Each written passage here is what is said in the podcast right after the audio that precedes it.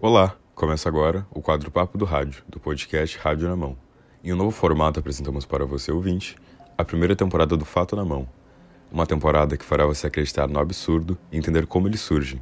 Eu sou o Vinícius Silveira, estudante do curso de Refrigeração e Climatização do IFRS Campus Rio Grande, e irei apresentar no episódio de hoje emagreça um quilo a cada minuto deste podcast. Esse podcast é uma colaboração entre o curso de jornalismo da Universidade Federal de Pelotas e o Instituto Federal de Educação, Ciência e Tecnologia do Rio Grande do Sul, Campus Rio Grande. No IFRS, o Rádio na Mão é um projeto de extensão e pelo UFPEL, o podcast faz parte do projeto de extensão, a Educo Comunicação no desenvolvimento de podcasts. Atenção! O Rádio na Mão adverte que tudo falado a seguir é meramente introdutório e fantasioso, contendo grandes doses de sarcasmo. Nesse novo episódio, a nossa produção, muito preocupada com a sua saúde, separou três dietas para te ajudar a emagrecer em um tempo recorde. Então, senta e anota tudo, afinal, ninguém merece aqueles quilinhos a mais.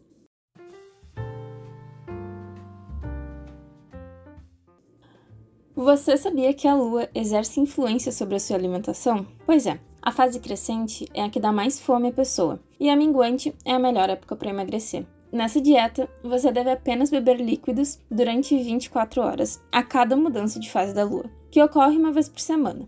E assim, a cada nova fase só é permitido consumir líquidos sem açúcar, como suco, sopa, água, chá, café ou até leite.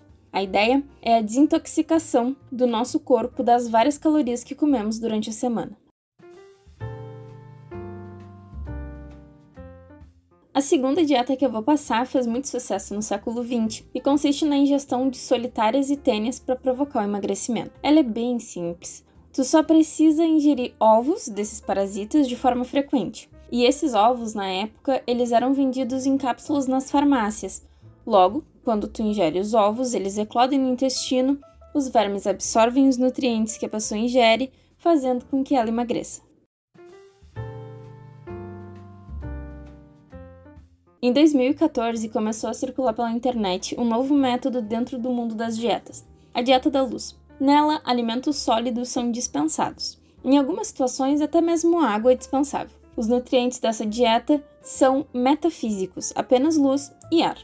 A principal divulgadora do método é Ellen Greve, que prefere ser chamada de Jasmurren, que aconselha seus seguidores a iniciarem aos poucos as substituições, Primeiro, você corta as carnes. Depois, caminhando para uma espécie de veganismo, você corta todo tipo de carne e derivados de animais. Na etapa seguinte, você deve ingerir líquidos e, por fim, ficará apenas com a luz e o ar. Agora já pode começar a acreditar nas fontes citadas. O rádio na mão agradece a paciência e se os sintomas de crer no que foi falado antes persistirem procure um psicólogo.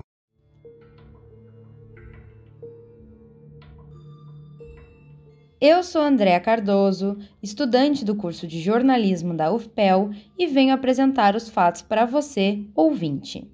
Lembrando que se você quiser entrar em contato conosco, acesse nossas redes sociais, arroba Rádio na Mão Podcast no Instagram e Rádio na Mão no Facebook. Envie o seu feedback e sugestões para os próximos episódios. A busca pelo corpo perfeito afeta a maioria das pessoas e a valorização de padrões corporais gera a insatisfação com o seu corpo. Como mostra a pesquisa publicada em 2020 pela Sociedade Internacional de Cirurgias Plásticas, o Brasil foi o país onde mais se fez cirurgias plásticas estéticas no ano anterior. Foram quase 1,5 milhão de procedimentos cirúrgicos por aqui em 2019. Esse número é o equivalente a 13,1% do total de cirurgias realizadas em todo o mundo. O número elevado de cirurgias plásticas mostra a procura de uma solução definitiva para entrar no padrão. Nesse mesmo caminho, seguem as dietas irracionais, com restrições e condições absurdas que são divulgadas de maneira irresponsável na internet. Para qualificar a nossa conversa, convidamos Simone Cardoso, nutricionista, para conversar mais sobre dieta, emagrecimento rápido e as dietas apresentadas na parte inicial desse episódio. Simone, como deve ser feito o planejamento alimentar, ou seja, uma dieta para uma pessoa. O planejamento alimentar ele deve ser individualizado, ou seja, a partir de uma anamnese é possível se identificar os motivos pelos quais uma pessoa tem interesse em fazer uma dieta. Se vai ser por questões de saúde ou estética, né? Quais são as pretensões, né, e os objetivos e a partir disso, então, a gente vai alinhar qual a estratégia que se encaixa melhor para aquela pessoa, dentro da realidade e da rotina. E a gente vai adaptando conforme as necessidades. Então, por isso que é importante que a pessoa tenha um acompanhamento de um profissional habilitado quando for pensar em realizar uma dieta. Além disso, como você enxerga a problemática do emagrecimento rápido? Sobre essa problemática né, de um emagrecimento muito rápido ou repentino, é bem simples, na verdade, se a gente for pensar de que tudo que é feito de forma muito drástica, ela costuma ter algum efeito negativo, né? Então, além de um risco à saúde eminente, quando a gente faz uso de uma dieta muito restritiva ou algum medicamento de emagrecimento rápido, primeiro que quando a pessoa parar de utilizar tudo isso, a tendência é que o peso perdido lhe retorne, né? Então, além de ter que lidar com uma frustração de não ter dado certo, o risco dessa pessoa ainda adquirir, por exemplo, algum distúrbio alimentar e precisar de ajuda de outros profissionais. Estas dietas por mais absurdas que sejam, são muito comuns no dia a dia de muitas pessoas. Existem inúmeros casos pela internet de pessoas que realmente praticam essas dietas. Como o caso noticiado pelo portal Terra em 2014, onde uma mãe comprou ovos de tênia no México e obrigou sua filha a comer, pois ela iria participar de um concurso de beleza. Segundo sua mãe, ela precisava de uma ajudinha para emagrecer e lógico que a filha passou muito mal e foi parar no hospital com náuseas e dores abdominais.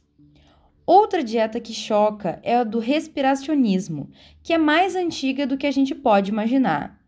Em 1998, uma mulher de 53 anos chamada Lani Morris morreu após ser orientada por um casal de respiracionistas chamados Jean e Eugenia Pesnak. Ela ficou 11 dias sem comer e no sexto dia pôde beber um suco de laranja e nada mais. Antes de morrer, ela perdeu o movimento das pernas, começou a tossir um líquido preto, a qual o casal alegava que eram as substâncias ruins do seu espírito sendo eliminadas. Logicamente, Morris veio a falecer. Seus orientadores foram julgados no ano seguinte e foram presos, sendo Jean condenada a quatro anos de prisão e Eugenia a dois anos. Hoje em dia, uma das maiores defensoras do movimento é Jasmine com 65 anos. Mas o principal idealizador do movimento é Willie Brooks, que iniciou o assunto na mídia nos anos de 1980, alegando que já não comia há 17 anos. Ambos, assim como outros respiracionistas, foram pegos se alimentando ou comprando comida. Inclusive, Jasmine aceitou o desafio de ficar sem comer e beber e ser monitorada por um programa australiano chamado 60 Minutes. Ela foi observada constantemente por um segurança e monitorada por um médico para verificar a sua saúde periodicamente. No quarto dia, ela começou a sentir os efeitos da desnutrição e desidratação. Foi quando o médico pediu para que o programa parasse, porque ela já estava muito prejudicada. Quando questionada sobre, ela alegou que o ar do ambiente era impuro e por isso não conseguiu permanecer no experimento. Por fim, Simone, qual a tua opinião sobre as dietas da luz, dos vermes e da lua?